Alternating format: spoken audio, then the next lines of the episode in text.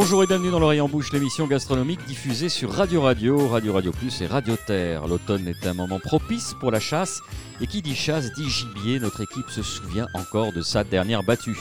Michael Lecumberi ne sait plus comment il s'est retrouvé dans cette galère. Il erre à demi nu, le regard fou, hagard. Il entend au loin les aboiements des beagles, le souffle court, il a du mal à reprendre ses esprits. Le bruit de la meute s'amplifie, les chiens se rapprochent. La panique envahit son esprit. Dire que 24 heures plus tôt, il jouissait d'une sieste bien méritée après un service éreintant dans son restaurant Le Rocher de la Vierge. Soudain, un bruit mat, un liquide chaud coule le long de son bras. Il tombe au ralenti et sa dernière pensée sera pour un marmitaco de thon atlantique vraiment délicieux. Game over.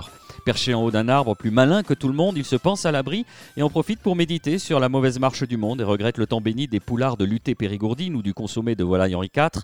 Il remonte le col de son barbour, vérifie que ses pantalons en velours côtelé n'ont pas pris la pluie.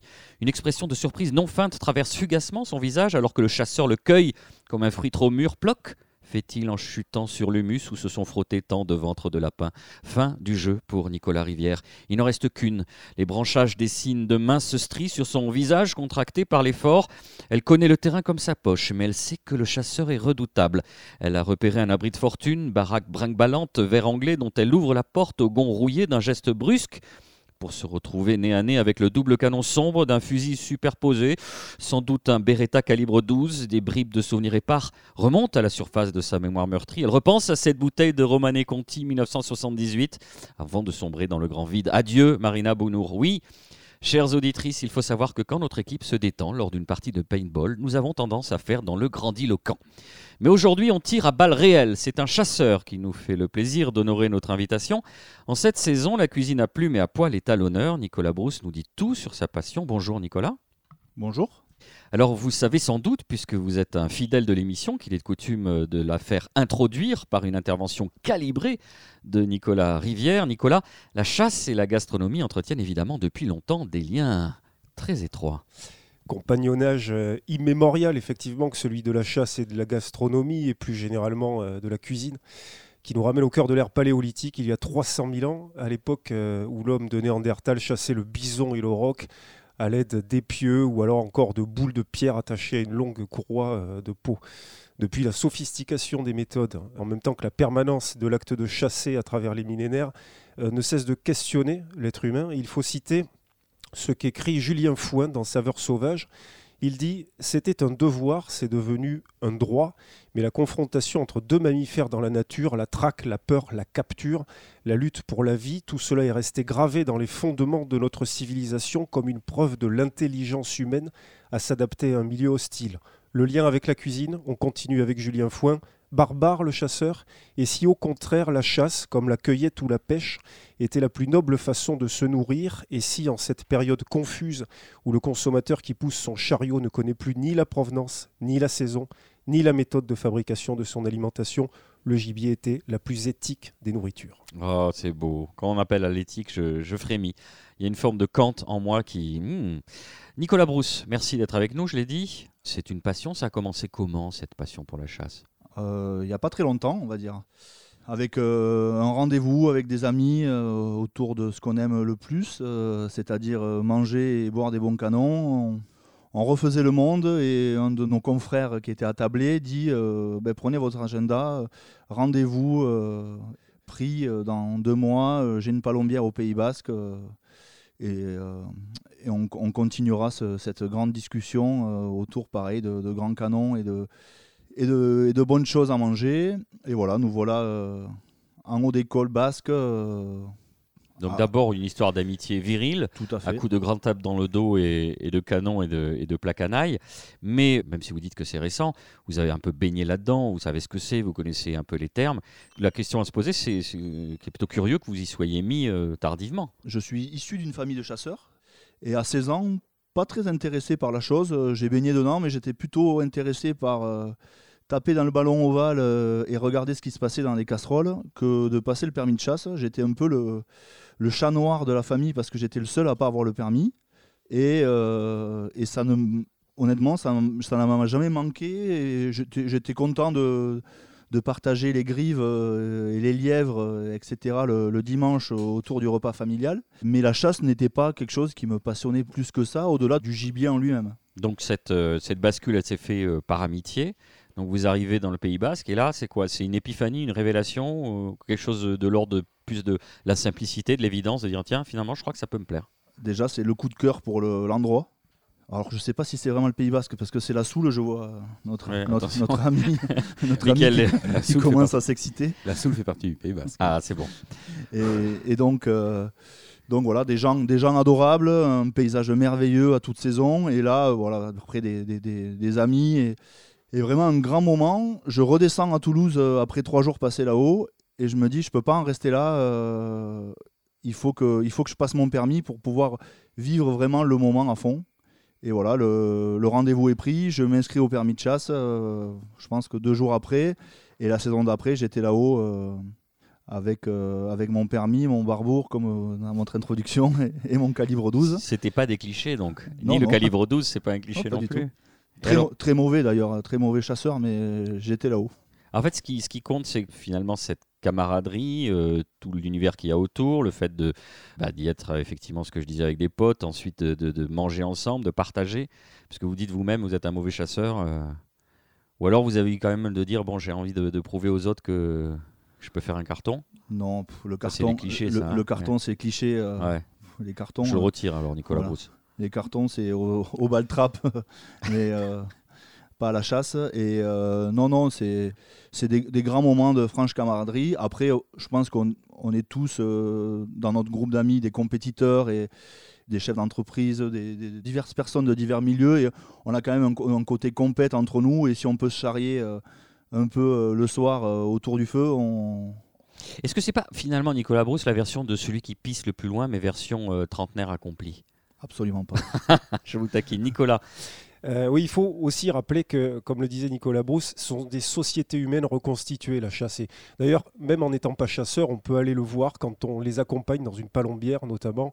Et vous savez qu'après la Saint-Mathieu, euh, vers la fin de septembre, les femmes disaient toujours, notamment dans les Landes et dans le Lot-et-Garonne, les hommes disparaissaient pendant un mois parce qu'ils allaient se retrouver à la palombière où ils faisaient bien plus que chasser. Il discutait, il refaisait le monde, il mangeait beaucoup, il buvait, et finalement c'est une soupape dans un monde aussi où euh, la chasse permet euh, de s'évader d'un monde urbain, citadin, de retrouver quelque chose de finalement primitif, euh, mais qui n'est pas primaire. Et donc c'est en ça que la chasse permet de cultiver des choses entre hommes pourquoi pas entre femmes, hein, le débat euh, n'est pas là.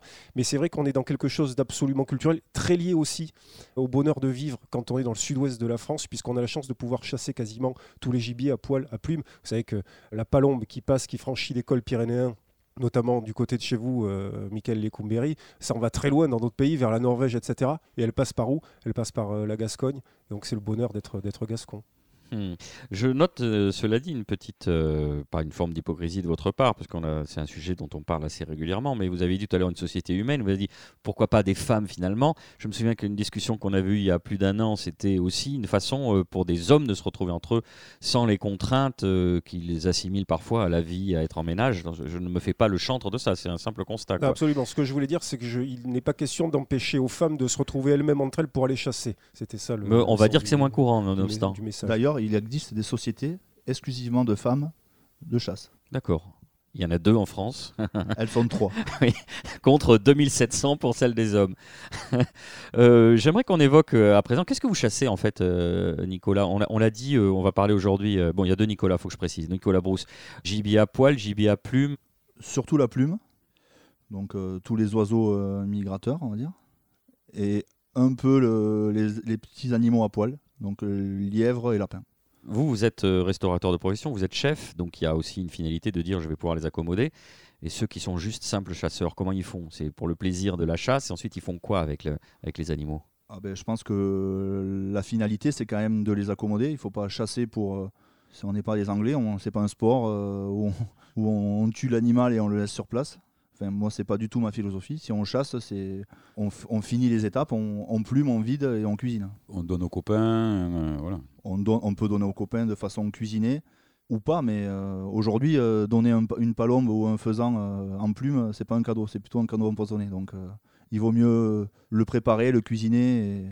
moi, je milite là-dessus très fortement. On ne tue pas pour, euh, pour le plaisir de tuer. On tue pour, au final, euh, cuisiner et manger. Nicolas Rivière. Palombe, euh, faisan, grive, bécasse, etc. Qu'est-ce que vous chassez le plus régulièrement, Nicolas Brousse? Octobre, euh, novembre, euh, évidemment la palombe, euh, évidemment au Pays Basque. Et après, aujourd'hui, on commence voilà, avec les premiers froids, les grives, euh, faisan, perdreau. Et quand on a la chance d'avoir une bécasse, on fait une bécasse. Mais le jour où on fait une bécasse, on peut poser le fusil parce que c'est l'oiseau roi. Quoi. Ce fameux bec fin, bec très fin qu'on voit parfois dans, dans les assiettes. Ouais, le long bec. Pourquoi c'est difficile euh, Je comprends pas. C'est Ah, c'est parce que- rare. Parce que c'est très malin. Ouais. Ça, ça fait des remises, euh, donc ça vole euh, de façon euh, Désordonné désordonnée. Ça connaît un peu la, la- le mode de fonctionnement du chasseur, donc ça, ça fait des appels contre appels. Donc c'est vraiment, euh, c'est vraiment euh, le colby de, de, l'oiseau. Non, c'est vraiment un super oiseau et pour notre région, euh, c'est vraiment la chasse star. Monsieur Rivière. Oui, Colby, Cheslin Colby, le fantastique ailier toulousain, d'ailleurs champion du monde euh, avec l'Afrique du Sud euh, le week-end dernier. En fait, vous êtes une note de bas de page vivante, euh, Nicolas. Il y a un astérisque et en bas il y a écrit. Ah oui, je voulais préciser d'ailleurs. Oui, bon, bah, ceux qui nous écoutent. euh, Je le dis, je le dis à l'attention de nos amis qui seraient intéressés par la chasse, qui connaîtraient pas forcément le rugby, même si évidemment dans le Sud-Ouest, en général, la porosité entre les deux univers est quand même avérée. Qu'est-ce que vous dites à ceux qui considèrent que c'est un truc de gros bourrin, de, de viandards, alcoolos, qui sont surtout là pour faire un carton Ah, je, leur, je leur dis rien. je leur parle pas. Non, mais C'est-à-dire euh, aller au-delà des clichés. Il, donc il c'est- parle, il parle souvent euh, sans connaître et c'est bien ça le problème. Parce que les chasseurs assassins, euh, enfin, avant de faire des, des ventrées de- d'oiseaux euh, migrateurs, euh, On peut leur expliquer que ça régule aussi, quand même. C'est important, la régulation. sur, les grosses, c'est sur les grosses pièces, aujourd'hui, euh, il n'y aurait pas les chasseurs. Sur les chevreuils et sangliers, euh, je pense qu'on aurait d'autres problèmes euh, que, ceux, euh, que ceux actuels. Même Isard, ça, enfin, c'est notre chasse, mais euh, c'est pareil. Heureusement, heureusement qu'il y a des chasseurs. Oui, mais ça, c'est une présentation moderne de dire on est les néo-écologistes, c'est nous les chasseurs. C'est vrai, ça a toujours été comme ça. Oui, alors argumentez, Michael. En quoi? Il y a le système de bagues, tout ça qui est mis en jeu. On sait, on sait exactement, on dénombre, on sait à peu près euh, le nombre de, de- de- dans, dans chaque espèce. Donc on, peut, on autorise aussi à certains chasseurs d'en tuer tant. euh, Il y a des quotas de prélèvement. Des quotas. les ouais. écolos font des comptages et nous, on abat, on abat derrière. Merci l'hiver. Nicolas Rivière. Ce sont des éléments sur lesquels on reviendra euh, dans le quartier libre, puisqu'il est évidemment euh, important euh, de le rappeler. Il y a combien de chasseurs à peu près en France? Un peu plus d'un million, non? Il me semble, Nicolas Brousse, vous avez ai aucune idée. Et en revanche, on sait qu'il y a euh, quoi, une centaine, 90 espèces qui sont euh, chassées en France à peu près, euh, en confondant plumes et poils. hein. Euh, c'est ça. Une centaine d'espèces chassées en France. Voilà, sur une période qui en général s'étale de début septembre jusqu'à fin février à peu près. Ouais, après, il y a des arrêtés préfectoraux sur le sanglier avec des, Oui, il y a des des dérogations. dérogations. euh, Enfin, le sanglier aujourd'hui, euh, surtout en Midi-Pyrénées, on le chasse quasiment 11 mois sur 12 avec euh, des chasses pour euh, les protections des cultures, etc., euh, qui sont faites euh, en juillet. Et après, ils chassent quasiment jusqu'au mois de juin. Est-ce que vous pouvez nous raconter comment le dimanche matin, vous partez à 4 heures, il fait encore nuit, tout d'un coup, euh, voilà, le réveil sonne et puis euh, on Il s'habille, 5 heures du part, matin, euh, on part à la chasse. dans les Parce que ça, c'est quelque chose qui n'est pas forcément couvert de brume. Oui, oui. Merci Boris Georgelin. Non, mais c'est-à-dire, oui, comme c'est une passion, un investissement personnel, vous faites. euh, Enfin, vous vous donnez du mal, quoi. Bon, c'est pas du mal parce que c'est que du bonheur. Bon, c'est pas 5 heures, euh, on est plus sur 6 heures, 6 heures et demie. Donc j'ai la chance d'avoir une femme qui me prépare un grand bol de café déjà pour la voiture. Et ensuite, c'est toujours un peu le même rituel. On arrive euh, à 7h15 euh, dans un petit caillolard euh, au fin fond, euh, soit du Lot-et-Garonne, euh, soit du Pays Basque. euh, et tour- là, on mange. hein. voilà. à tour de rôle, on fait le casse-croûte, donc des œufs ventrèches, parce qu'un petit déj sans œufs ventrèches, euh, c'est pas un petit déj. Et ensuite, euh, quand le jour se lève vers 8 heures, euh, on part soit au poste si c'est à la palombe, soit avec son chien, comme, Comme le chasseur de Michel Delpech. On part avec son chien et, et c'est vraiment la relation, le chien et, et le chasseur qui est vraiment très très intéressante. Et honnêtement, si on l'a pas vécu, euh, je peux vous en parler pendant trois heures, euh, vous n'allez pas comprendre. Il faut venir euh, voir la relation entre le chien d'arrêt et, et- et le chasseur, qui est, et c'est là où toute l'émotion, euh, l'émotion est belle. Après, le, le coup de fusil, euh, honnêtement, pour moi, est secondaire. quoi. Comment ça se passe d'ailleurs? Il y a des autorisations, il y a des, des zones de chasse. Vous avez acheté des endroits pour avoir l'autorisation de chasser? D'un point de vue un peu technique, vous vous êtes euh, regroupé en société de chasse? Alors, Je pose la- des questions de béotien, mais je à- pense que nos la- auditeurs et auditrices. À la Palombe au Pays Basque, ce sont des cols privés, donc qui tombent aux enchères. Euh, Et c'est des sociétés que montent les chasseurs qui. c'est des baux de 3 ans en général. Et ensuite, je chasse à côté de Valence d'Agen, au château de Bardigue.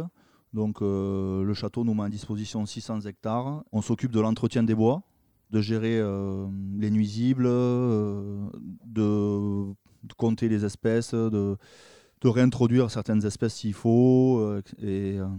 Et après, nous, on, se fixe des quotas entre nous pour, euh, pour pouvoir, euh, les années suivantes, euh, voilà, rechasser. On donne à boire et à manger toute l'année.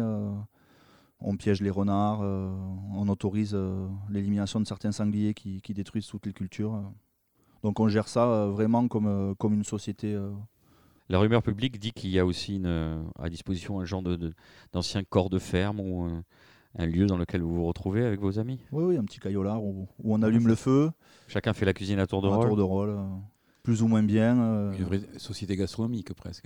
C'est exactement le même mode de fonctionnement qu'une société gastronomique au Pays Basque espagnol.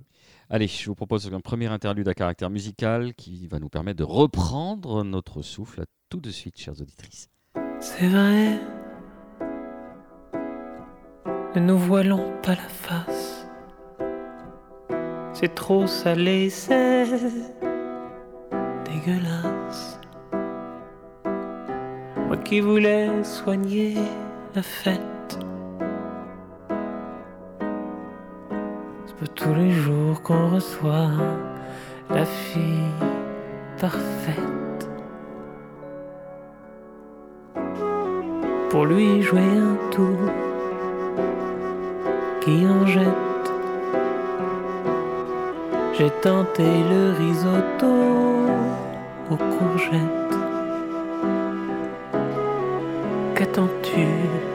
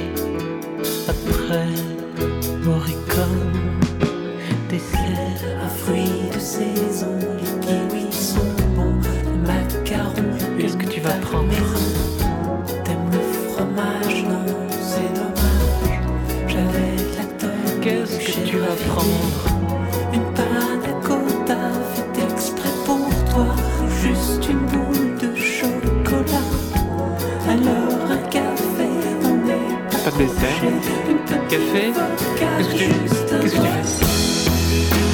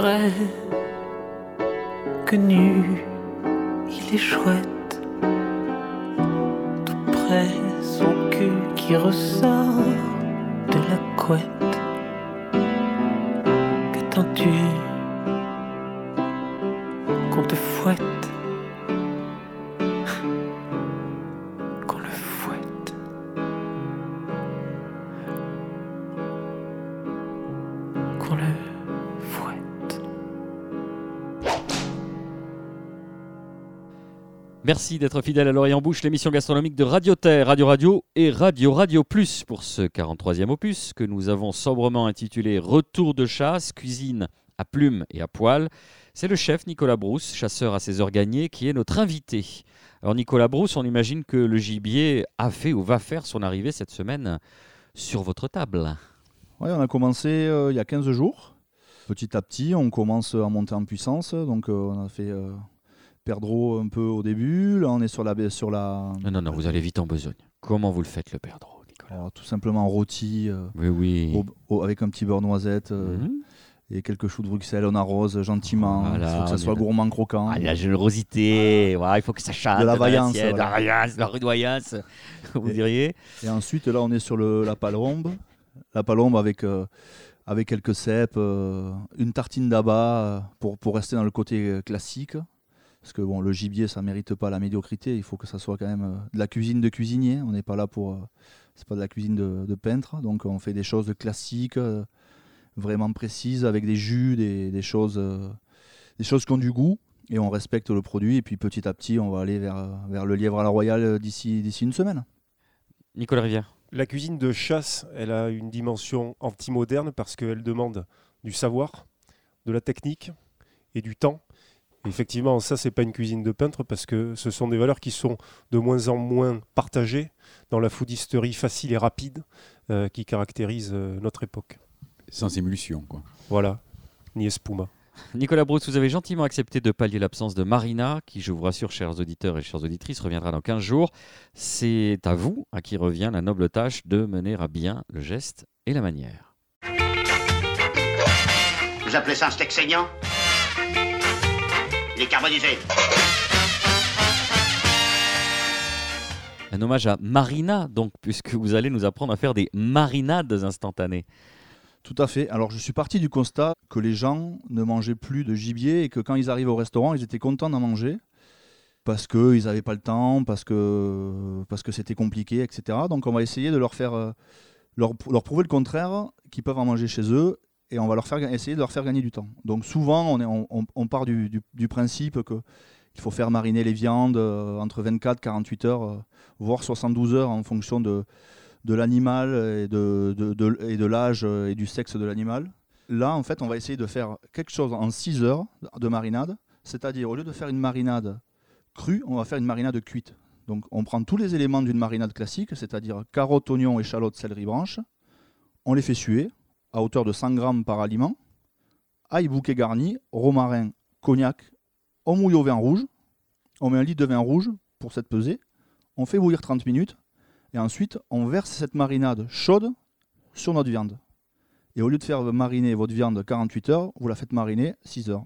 Donc déjà, vous avez gagné deux jours de, de cuisine.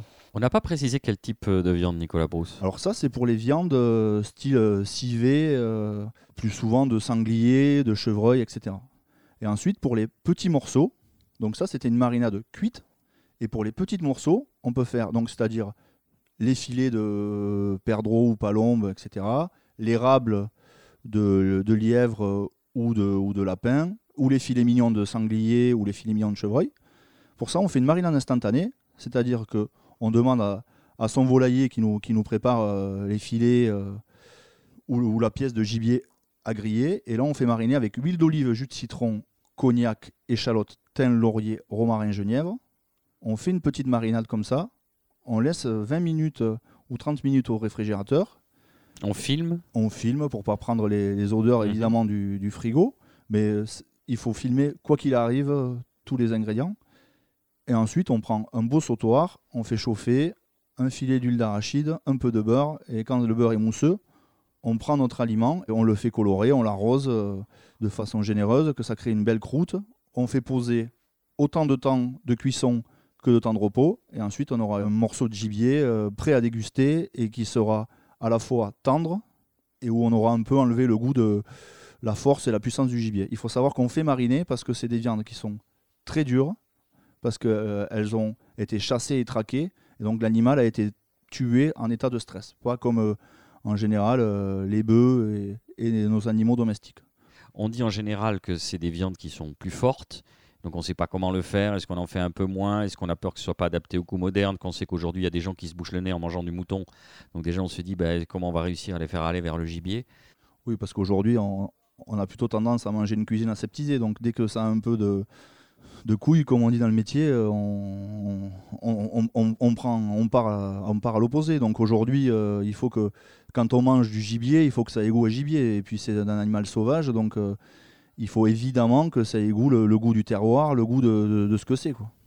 Michael, Oui, on pendait même le- les faisans par, la- par la tête et on, on le mangeait quand il tombait. Il, Euh, fa- il fallait mettre une ouais, assiette émaillée et quand on entendait les plombs. Alors ça, je vous invite, euh, si vous avez envie de- d'attraper la goutte, de le faire. Euh, je n'irai pas jusque-là. Mes grands-parents faisaient ça. euh, J'ai plus souvent vu mon grand... ploc, ploc, Ouais, c'est le j'ai bruit plus des... souvent vu mon, mon grand-père jeter du gibier parce qu'il y avait des asticots qui, avaient- qui étaient dedans que, que, que, man- que, manger- que là qu'à manger. Mais oui, à l'époque, on avait tendance à, à dire qu'il fallait le faire faisandé. Mais aujourd'hui, faisons-le juste mariner et puis ça sera déjà pas mal.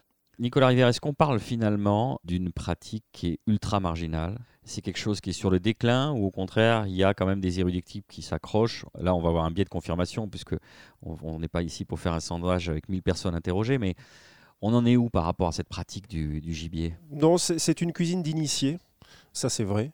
En revanche, c'est une cuisine qui se, qui se maintient, et tant mieux d'ailleurs, parce que euh, oblige à la transmission. C'est-à-dire qu'effectivement, il faut que de génération en génération, les chasseurs, les familles se transmettent euh, ce savoir-là. Et comme c'est une cuisine d'initiés, c'est une cuisine qui euh, tend vers l'érudition aussi. Et donc, on a souvent des traces écrites de cette cuisine euh, gibecière ou giboyeuse. On peut utiliser euh, les deux termes. Et d'ailleurs, on, vient de parler de, recettes de, de marinade. Je vous invite aussi à, feuilleter les ouvrages d'une très belle collection est éditée chez Montbel, qui s'appelle Cuisine et saveurs et qui passe en revue euh, diverses sortes de, de gibier, enfin quasiment tous. Je vous en cite quelques-uns la bécasse, le cerf, le chevreuil, le faisan, le gibier de poche, le gibier de montagne, le lièvre, le perdreau, euh, le sanglier. Et dans cette collection, Michel Dublanche, qui devait être avec nous euh, aujourd'hui au- autour de cette table, lui avait signé euh, Gibier de fête, qui est une, une débauche de recettes, pâté de bécasse, cuisseau de biche, faisant aux deux braisages des cocottes de grive et d'alouette, évidemment le lièvre à la royale, auquel nous avions consacré une émission chez Gérard Garrigue l'an passé, perdreau en escabèche, etc. Et puis aussi, évidemment, le salmi de palombe. Salmi de palombe, c'est peut-être une des recettes qui est le plus facile à réaliser quand on n'est pas forcément un initié, Nicolas Brousse? Ouais, c'est une recette euh, familiale. Moi, je- j'ai le souvenir de, que ma grand-mère nous faisait le, le salmi de, de palombe euh, ou autre. euh.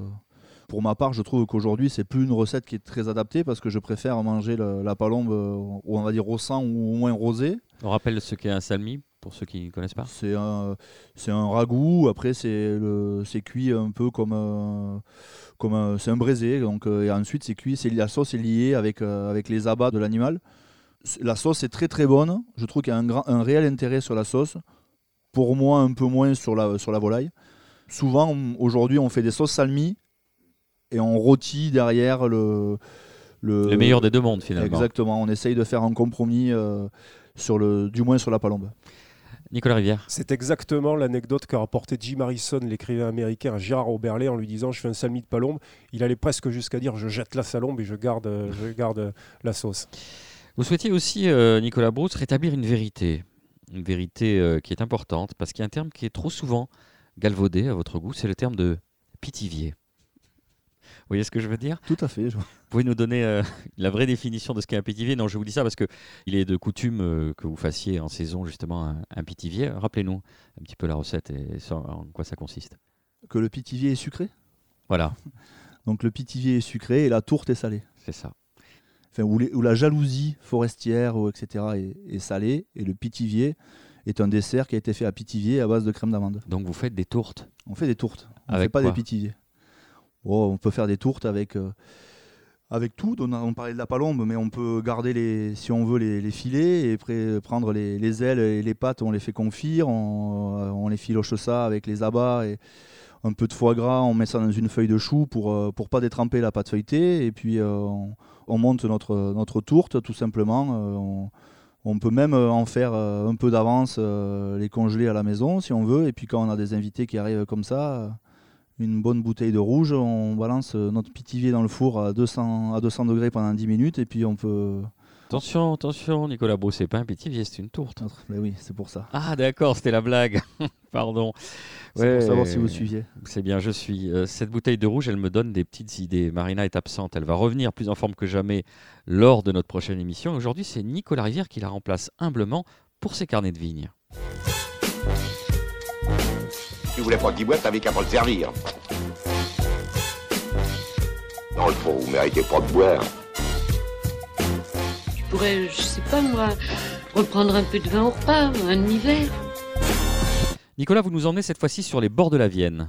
Oui, tout près de Chinon, au cœur effectivement de ce delta formé euh, par la Vienne euh, et par la Loire, une, un delta très boisé euh, qui est absolument magnifique sur la commune de Cravant-les-Coteaux, où se trouve le domaine de la famille Allier, qui est aujourd'hui conduit par Philippe et par Pierre, son fils, qui conduit les vinifications globalement depuis une dizaine d'années. Il incarne la quatrième génération de vignerons au domaine Allier. Bon, vous savez qu'à Chinon, le Cabernet Franc est roi, et sur les 18 hectares de leur domaine, les Alliés en font quatre cuvées. La première qui est la cuvée tradition, qui est entre guillemets une sorte de- d'entrée de, gamme, une merveille de fruits, de buvabilité entre guillemets, comme on dit dans les caves euh, branchées. Ensuite, vous avez la cuvée vieille vigne, des vignes qui ont entre 40 et 70 ans à peu près, sur des sols de gravier. Ensuite, vous avez l'huisserie, tirée d'une parcelle située en Haute-Coteaux. Et enfin, vous avez surtout Coteau du Noiret, du nom d'une parcelle qui a une pente très abrupte sur un sol argilo-calcaire euh, exposé au sud. La particularité de ces chinons, c'est qu'ils ont un velouté, un toucher, un équilibre qui est remarquable. Et euh, il faut dire à cet égard que la famille Allier utilise beaucoup de cuves en ciment pour les vinifications. Et les cuves en ciment ont la particularité d'avoir une inertie en termes de température, ce qui permet d'avoir un travail tout en douceur sur les vinifications. Par ailleurs, ils sont passés d'un usage de la barrique, la barrique qui fait à peu près euh, 225 litres ou 228 litres, à ce qu'on appelle des demi-buis qui font 500 litres, donc des contenants plus gros qui permettent au vin de travailler différemment, là encore plus en douceur, et ce qui donne à la fois une délicatesse remarquable et en même temps une forme de densité. C'est le mélange du raffinement et de la concentration. J'ajoute, pour tous ceux qui ne seraient pas des amateurs de Cabernet Franc, parce que souvent quand c'est vendangé en sous-maturité, on a des arômes végétaux, c'est-à-dire quelque chose qui va avoir un goût de poivron vert. On peut retrouver ça ailleurs, hein, mais euh, dans d'autres types de vins, je veux dire. Mais sur le Cabernet Franc, c'est très marqué. Quand on a une maturité optimale, on n'a pas cet aspect végétal, on est vraiment dans un bel équilibre. Et on n'est pas non plus dans un autre défaut du Cabernet Franc qui peut être la surmaturité, qui va avoir tendance à enrichir un peu les vins, à leur donner une tonalité sudiste, alors que précisément, c'est ce point d'équilibre du Cabernet Franc ligérien, puisqu'on est euh, en Loire, qui est intéressant. J'ai choisi ce domaine-là et ce vignoble-là parce qu'il y a d'autres vignerons à Chinon. Je pense à Wilfried Rousse, je pense à Bernard Baudry. J'en oublie évidemment le fameux domaine Le Noir, dont on a aujourd'hui beaucoup de mal à, trouver les cuvées, parce que avec des tanins soyeux, moi je trouve que sur de la cuisine giboyeuse et gibecière, j'y reviens, ça peut donner quelque chose de très élégant par cette forme presque, j'ai pas envie de dire d'austérité, mais de, de délicatesse en retenue sur ces vins-là. Et donc, je vous invite évidemment à, goûter pour celles et ceux qui ne connaissent pas encore le domaine de Philippe Allier, à le faire euh, le plus vite possible. J'ajoute, pour ceux qui passeraient dans le coin de, de Chinon, de Bourgueil, à Chinon même, qui est une très jolie petite ville, hein, la ville de François Rabelais, il y a une belle statue de François Rabelais au bord de la Vienne, où on peut d'ailleurs voir des gabarres hein, qui sont amarrés euh, sur l'eau. La cave Voltaire, la cabane à vin, qui sont deux cavistes où vous trouverez normalement tous les vignerons qui travaillent bien dans le secteur. Un café aussi, le Café des Arts, qui est une brasserie qui propose pas mal de petits vins aussi de, producteurs locaux. Et puis, si vous avez envie de traverser donc ce delta, ces forêts euh, ligériennes, vous passez par Beaumont-en-Véron, par Avoine, vous franchissez la Loire, vous allez à Bourgueil, vous allez pouvoir vous restaurer au Café de la Promenade. Et puis, si vous redescendez à nouveau le long de la Loire, vous vous arrêtez à Camp-Saint-Martin, très bon caviste qui s'appelle Enfin du vin, où vous avez une offre de petite restauration. Et puis si vous poussez encore, allez vous allez à Saumur, le bistrot de la place, des terrines fabuleuses, là aussi proposition, une carte des vins extraordinaire, un caviste, la Tonnelle, qui fait aussi une petite restauration. Bon, quitte à avoir poussé jusqu'à Saumur, vous poussez jusqu'à Angers.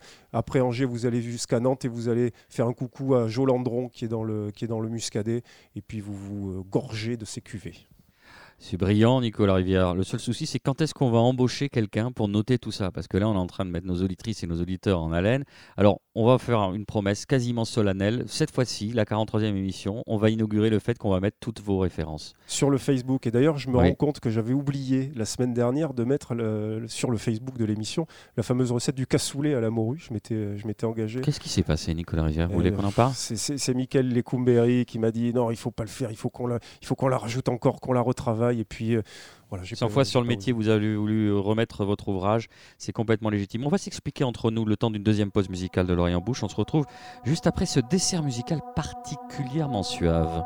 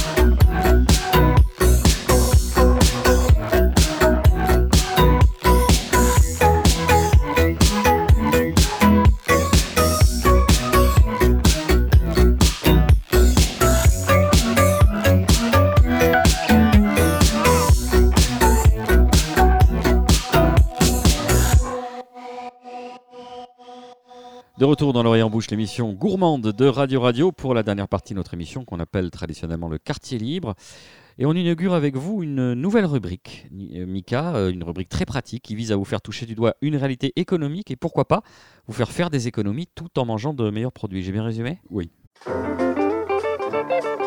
À 23 ans, j'ai gagné le concours du meilleur cuisinier asiatique en leur préparant un, un méchoui. Un méchoui? Tu pipotes pas un peu, toi Jamais je pipote. Vous avez écumé les déclinaisons de supermarchés, les ersatz de supermarchés qu'on trouve en ville. Oui. Est-ce que vous voulez nous faire... Je, je crois qu'il y a un cri de colère que vous avez envie de pousser. Non, non, non. Une prise de conscience, je- à l'instar de votre à une la saucisse guerre. contre le mur, comme le fait dit Jean-Pierre Coff. ouais. Déjà, novembre, c'est la saison des, euh, des carottes, céleri, citrouilles, potirons, choux, endives qui arrivent maintenant, les oignons, les poireaux, voilà. C'est fini les tomates, quoi. En venant ici du Rocher-la-Verge, maintenant chez, chez monsieur, donc, on passe par la place Saint-Georges où il y, a euh, y a- un primeur là. Il y a encore 1m50 à 2 mètres de tomates de linéaire. Quoi. On arrête, on fait le deuil, c'est fini. Les tomates aubergines, tout ça, c'est derrière.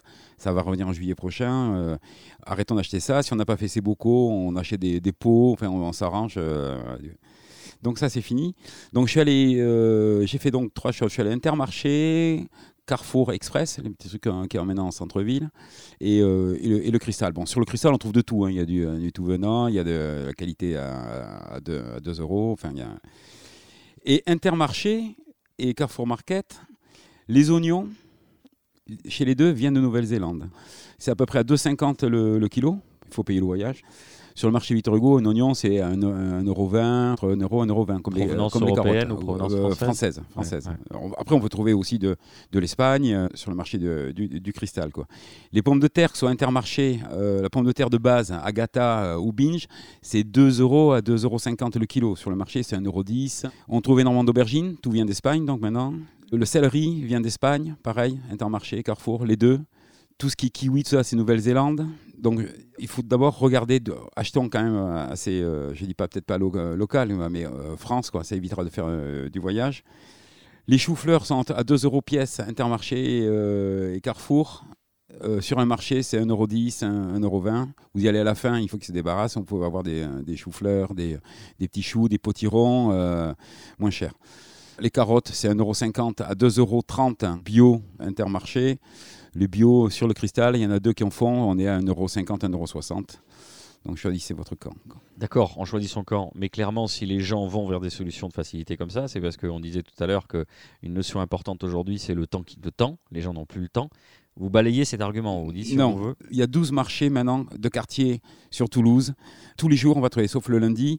Chaque quartier a ses marchés, donc je pense qu'on peut euh, arriver. Avec le un peu de week-end, bonne volonté. Le week-end, le petit dimanche, on peut aller à Saint-Aubin, on peut aller le samedi, on peut aller à Arnaud-Bernard. Il y a des marchés partout, tous les jours. Donc on prend le temps, on se balade, on, et on, on est dans la réalité de ce qui pousse pas loin. On a des gens en face qui font pousser eux-mêmes les, les choses.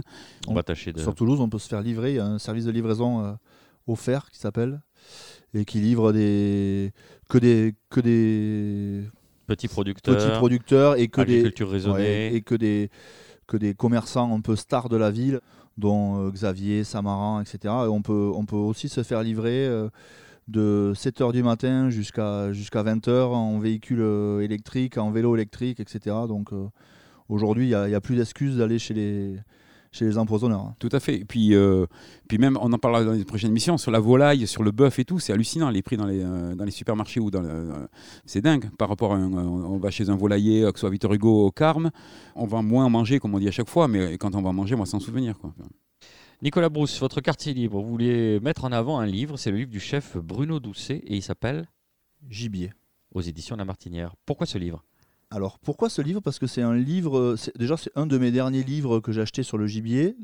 Il fallait que j'aille moins chercher dans ma bibliothèque. Non, je rigole. Non, c'est un livre qui, a une approche de, la, chasse qui n'est pas un livre euh, exclusivement de recettes. C'est un livre qui explique la chasse de façon euh, générale. Donc c'est pour euh, les personnes qui sont non initiées. Ça explique euh, les espèces, euh, quand il faut les chasser, leur mode de reproduction, les différents modes de chasse. D'une vingtaine de modes de chasse qui sont expliqués. Donc c'est vachement intéressant et on aura peut-être euh, un regard différent après sur la chasse. Euh, Ça évitera qu'on dise euh, qu'on est des bourrins et ça raconte quelques petites anecdotes. voilà, quand il est allé à la chasse, c'est un peu romancé, mais quand il est allé à la chasse la première fois avec son papa à 8 ans et que tous les il attendait tous les dimanches impatiemment pour pouvoir aller retourner à la chasse. Il y a des photos de, de moments de chasse, de scènes de chasse qui sont vraiment euh, très très jolies. Donc je voulais parler de, de ce livre. Et en plus, c'est un chef que j'apprécie particulièrement, euh, Bruno Doucet. Voilà. Pourquoi vous l'appréciez, Bruno Doucet? Oh, parce que, parce que j'ai- j'aime beaucoup ce qu'il fait. J'aime beaucoup ce qu'il fait. Et c'est un- une, des rares maisons à Paris où euh, on peut manger euh, pendant la période de la chasse euh, à peu près tout et n'importe quoi en, ma- en matière de, de gibier qui sont euh, autorisés euh, à être commercialisés. Donc c'est, ça sort des sentiers battus. euh, comme on ne mange pas que du filet et des, et des côtes de bœuf dans le bœuf, on ne mange pas que des lièvres à la royale et des palombes dans le gibier. Nicolas Rivière. Bruno Doucet, chef de la régalade à Paris. Et en matière de restaurant, qui travaille aussi très très bien le gibier à Paris, il faut rappeler le repère de cartouche de Rodolphe Paquin dans le, dans le 11e arrondissement, qui est une adresse qui est chère au cœur de Luc Magrina, le président de notre, de notre radio.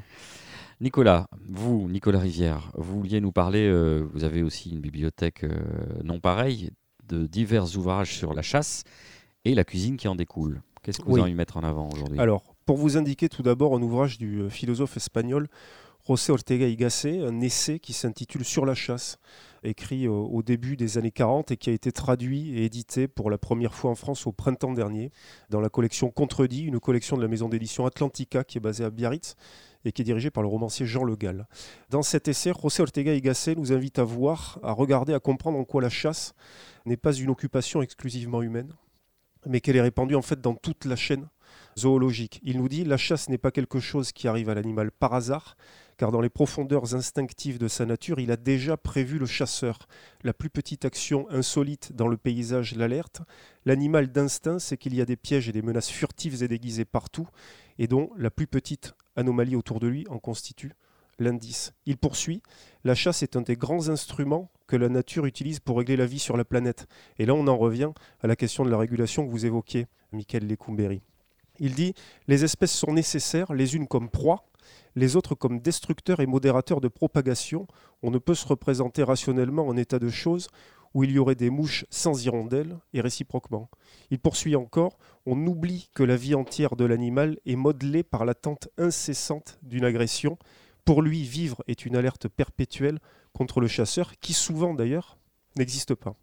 Dans cet essai, José Ortega y avec profondeur, avec clarté, pénètre les subtilités tangibles de la chasse comme confrontation de différents systèmes euh, d'instinct, comme manifestation et possibilité ultime pour l'être humain de s'enrouler dans le processus d'une histoire universelle qui s'enracine plusieurs millions d'années avant nous. Et c'est vrai que cette question, pourquoi on continue à chasser? Tout simplement parce que nous sommes des êtres humains. Voilà, sur la chasse, aux éditions euh, Atlantica, ouvrage préfacé par l'historien et grand reporter Cyril Hofstein. Toujours au rayon euh, littérature, vous rappelez l'importance des ouvrages du journaliste et écrivain Léon Mazzella, fin connaisseur du Sud-Ouest, auteur d'ailleurs d'une philosophie intime du Sud-Ouest. Léon Mazzella est lui-même chasseur et nous lui devons entre autres Chasse furtive, paru initialement en 1992 et réédité 20 ans plus tard, en 2012 donc aux éditions euh, Passiflore, qui est une maison d'édition d'Aquoise dont l'une des composantes et non des moindres traite aussi de tauromachie. Toujours aux éditions Passiflore et toujours de Léon Mazzella, Automne bleu, euh, Chasse à la palombe, paru en 2014, qui est un beau livre euh, illustré notamment par de splendides photographies. Enfin, pour clore la bibliographie cinégétique de Léon Mazzella, on signalera Pourquoi tu chasses Réponse à mes enfants, paru en 2000 aux éditions euh, Bayard Presse. Nous avons parlé de Palombe brièvement euh, dans cette émission. Et à cet égard, donc, il faut citer l'ouvrage de Michel Gardère, Palombe, Alouette, Hortelan et compagnie, qui est un merveilleux bréviaire mêlant histoire, anecdotes, recettes, le tout d'un didactisme absolu, édité à l'époque en 1998 aux éditions Loubatière. Je ne reviens pas sur le génial livre de Christian Millot, Dieu est-il gascon, qui avait fourni la matière et le sujet de la première émission euh, de l'Orient Bouche fin septembre 2017.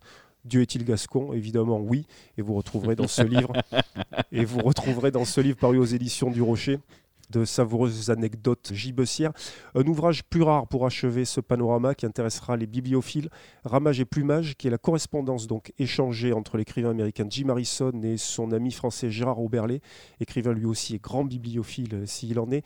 Une courte correspondance qui va de, novembre 99 au printemps 2000 et qui dispense, outre un vrai plaisir de lecture, les récits de repas et de moments d'amitié. Alors dans le Morvan chez Gérard Auberlet, dans le nord du Michigan, chez Jim Harrison, on y croise beaucoup de qui est une sorte de coque de bruyère euh, écossais, des bécasses, parfois même des tourterelles qu'ils embrochent, euh, entre autres euh, joyeusetés.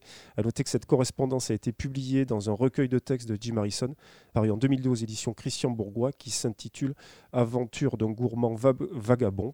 Et pour terminer cette bibliographie sommaire, Saveur sauvage dont je parlais au début de l'émission, de Carrie Solomon et Julien Foin, coédité par Kiribus et les éditions du Rouergue. Heureusement que vous avez dit que c'était sommaire, ça m'a l'air particulièrement exhaustif. Vous vouliez aussi euh, jeter un œil sur le dernier numéro du Footbook d'Omnivore. Oui, la sortie du 12e Footbook Omnivore qui arbore une belle couverture lit de vin euh, en cet automne euh, 2019, qui s'intéresse principalement à la matière liquide à travers des anisettes, des alambics, une balade dans le Londres des bières artisanales, un reportage aussi sur le saké, un autre sur le vignoble versaillais, sur les whiskies hexagonaux, etc. etc. Le footbook euh, omnivore édité par Contrepoint euh, et qui se trouve au prix de 19,90 euros.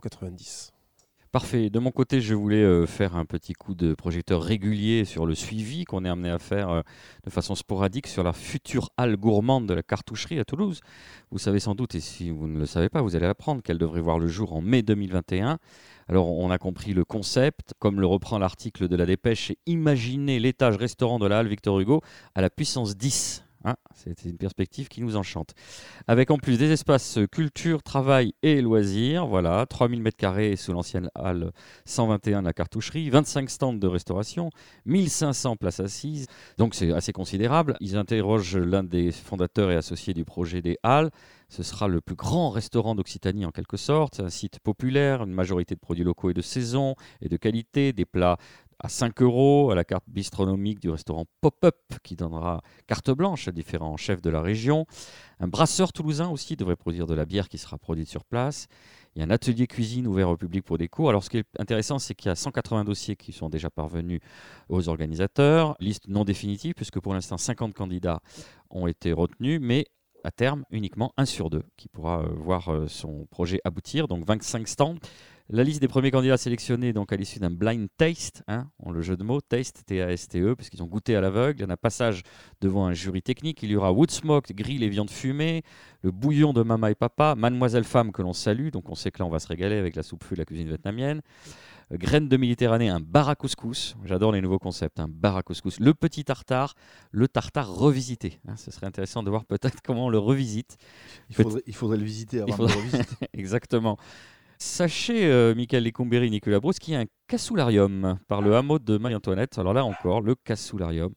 Il se trouve que, je ne sais pas si nos auditeurs peuvent l'entendre, vous avez acquis pour les, besoins de votre chasse un jeune euh, setter anglais, c'est cela, qui est en train d'aboyer derrière nous et qui n'en fait. Il faut qu'il me lâche là maintenant. Lâche, lâche, lâche-moi. Bloomy vegan, street food vegan, Chaco Deli, cuisine japonaise brute avec de U, c'est tellement mieux. C'est comme Wanadu à l'époque avec de O, où tous les sites web étaient avec des double O, des double A. Brut, c'est un grill. Pour l'offre du sucré, quatre candidats. Mora Mora, des fruits et des jus, tiens. Les moelleux d'Étienne. Le Chouchou Shop, euh, c'est des churros. Euh, Le train le par Treneneno, je ne sais pas ce que c'est. La marquise de la Nougatière. Alors, il faut savoir aussi que donc il y a, y a des, des candidats qui ont été sélectionnés pour les corners, focacceria, euh, des spécialités thaïlandaises. Il y a des candidats qui sont en rattrapage ou en balotage, on ne sait pas. BAO Toulouse et Ofrango, qui sont des spécialités portugaises. Alors évidemment, je taquine parce que c'est dans ma nature. Pas d'a priori, même si on a compris qu'il y en avait certains, et peut-être des préventions. Peut-être nos deux chefs, euh, Michael Lecombéry, Nicolas Brousse, une réaction, c'est une bonne chose. euh, Prenez du space-fond et puis tout ira bien. Ok, Et Michael On verra bien. On verra bien. Alors, Gloubi Boulga informe aux propositions gourmandes métissées et malines. On vous donne rendez-vous évidemment en mai 2021 pour se faire une idée. Merci Nicolas Brousse d'avoir accepté notre invitation. Avec plaisir. Merci à Marina Bounour qu'on retrouve dans 15 jours, Michael Lecombéry et Nicolas Rivière, ainsi qu'à Luc Magrina, notre président à vie. Merci à notre réalisateur Bertrand Roch pour la mise en onde de cette émission. Cette émission, je le rappelle, est produite par l'homme qui a vu l'homme qui a vu l'ours. Elle est diffusée sur Radio Radio, Radio Radio Plus et Radio Terre. Vous pouvez nous retrouver évidemment sur notre page Facebook ou en balado-diffusion sur radio-radio-toulouse.net, iTunes, SoundCloud, Mixcloud ou Spotify. Et on se quitte avec Georges Clémenceau qui disait On ne mange jamais tant qu'avant les élections, pendant la guerre et après la chasse. Rendez-vous dans 15 jours. Merci de votre fidélité.